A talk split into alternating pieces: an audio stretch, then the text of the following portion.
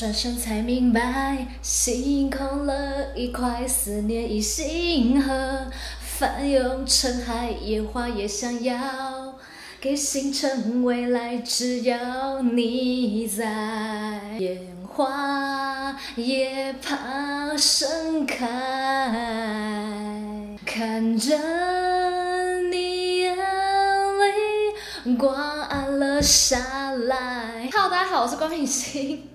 不好意思，我沉浸在自我世界里。这首歌真的太好听了，大家，你们现现在虽然剧已经结束了，你们有没有一直不停在 repeat《你是我荣耀》的 OST 呢？我在看《你是我荣耀》的时候，我的脑海真的一直不停的浮现这一首歌。我觉得这首歌真的超浪漫，旋律非常好听，然后超级符合这部剧。每次于途跟乔晶晶两个人就是在呃有些浪漫的，就是相处的时候呢，配上这个音乐，我都觉得非常非常的美。你是我的荣耀呢，在上周就大结局了，而且在大结局的当天，你们知道那个腾讯平台还一度宕机，因为这些超太太多人，太多人可能要点那个超前点播，然后就是抢着要上去看，这实在是非常非常夸张夸张的一个情况，就可以知道这剧。有多么多的火红啊！这一部剧呢，它会如此的成功，跟受到很多人喜爱，我觉得绝对不是单纯的想说男女主角就是高颜值，或是说它是一部甜宠剧等等。它的内容绝对不是像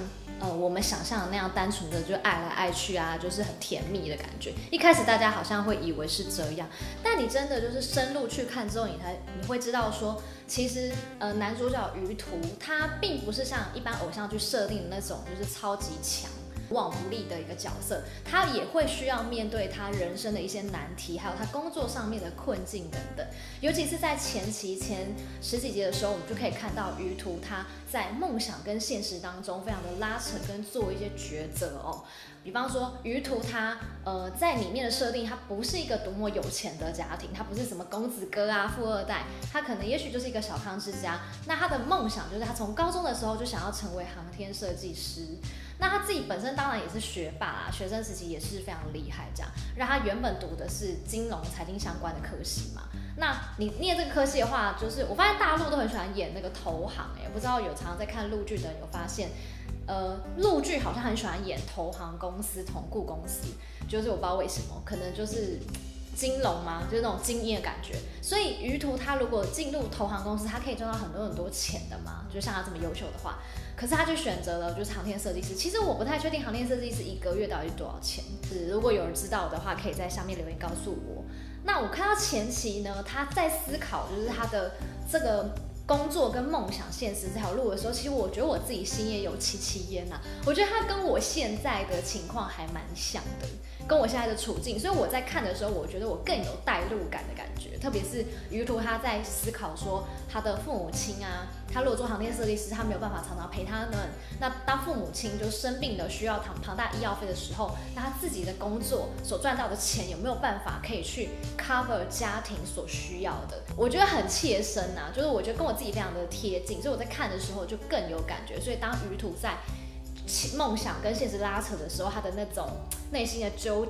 纠结，然后跟困境，然后看到前期他常皱眉，而且我发现杨洋他前期的时候感觉脸色都不太好，我不知道他有没有发现。我那时候想说，奇怪，杨洋是不是太累？后来我觉得他应该是因为角色需要的关系，因为我有看到社团的一些朋友在讨论说，觉得什么杨洋的胶原蛋白流失很多啊，然后想说他是不是呃颜值降低啦什么的。但后来他其实颜值有回来，所以我觉得前期是单纯是因为他角色需要，所以这边也可以看到他相当的敬业哦，角色需要，所以他就把自己弄得比较憔悴啊，可能是他的妆比较没有这么的厚，然后可是没有，其实杨洋素颜皮肤也超好的，所以应该是说他没有用那么多遮瑕啦，可能就是一般人都这样嘛，你没有上妆的时候，你当然就会比较呃有点黑眼圈或干嘛，我觉得这是蛮正常的。那再来女主角乔晶晶呢，她呃拥有了靓丽的外表，然后很就是可爱的人设。非常善良，让他已经是人气非常高的大明星，所以在经济这块方面，我们可以看到他应该是属于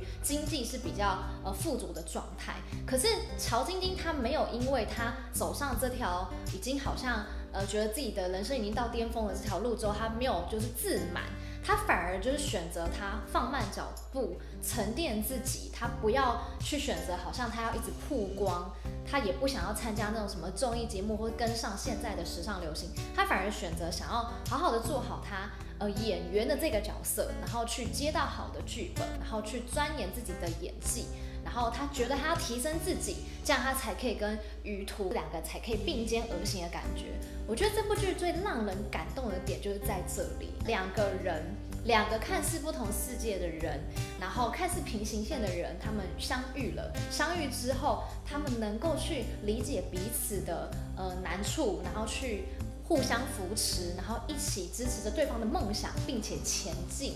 我觉得这个是超级难得，这也是为什么这部剧会这么红，又就是我这么喜欢这部剧的原因。两个人在谈恋爱当中，其实你不会觉得好像真的就是很梦幻的那种偶像剧感觉。我觉得要撇除两个人的颜值啦，我觉得两个人的颜值真的是，真的是非常的。巅峰很夸张，我觉得现实生活真的很难遇到。撇开两个人的外形外貌来讲，两个人的一个身份，然后角色、职业，然后跟他们之间的相处，其实是相当接地气的。你在他们在生活当中，你也可以看到，就是他们这样的相处，情侣之间的互动等等。于途他还是得要面对他生活上的一些困难啊，他其实就是一个普通人，就是你我都一样，就是我们要面临生活的现实与梦想等等挣扎。我觉得这也是杨洋会接这部剧的原因，因为我觉得那有个小插曲，就是当初顾漫那时候希望杨洋可以来出演的时候，他好像还想说不知道杨洋会不会愿意接这部剧，因为看似好像又是一个跟肖奈一样的角色，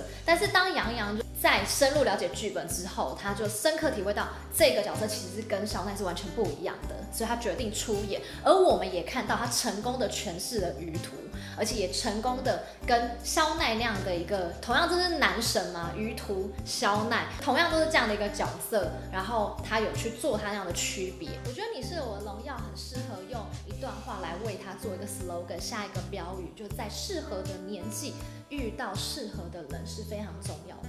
我们可以从于途跟乔晶晶他们身上看到了他们之间的相处跟那样的爱情，互相体谅等等，那样的细水长流的一个情感，其实是我们想要追求的东西。也许他们之间的相遇或前面就是戏剧拍摄出来有点轰轰烈烈，但其实后来他们呃稳定发展感情之后，所他们展现出来的情感，其实就是我们日常生活中。会想要追求那样的爱情，在这部剧我一直不停地强调，我看完心情都非常好，觉得每一天都是大晴天，然后我也觉得自己充满了正面能量，就像这部剧的说的，呃，你是我的荣耀，就他们两个人在彼此的道路上互相的扶持，互相的支持对方的梦想，然后互相的在自己的领域发光发亮，彼此成为互相的荣耀，我觉得哦。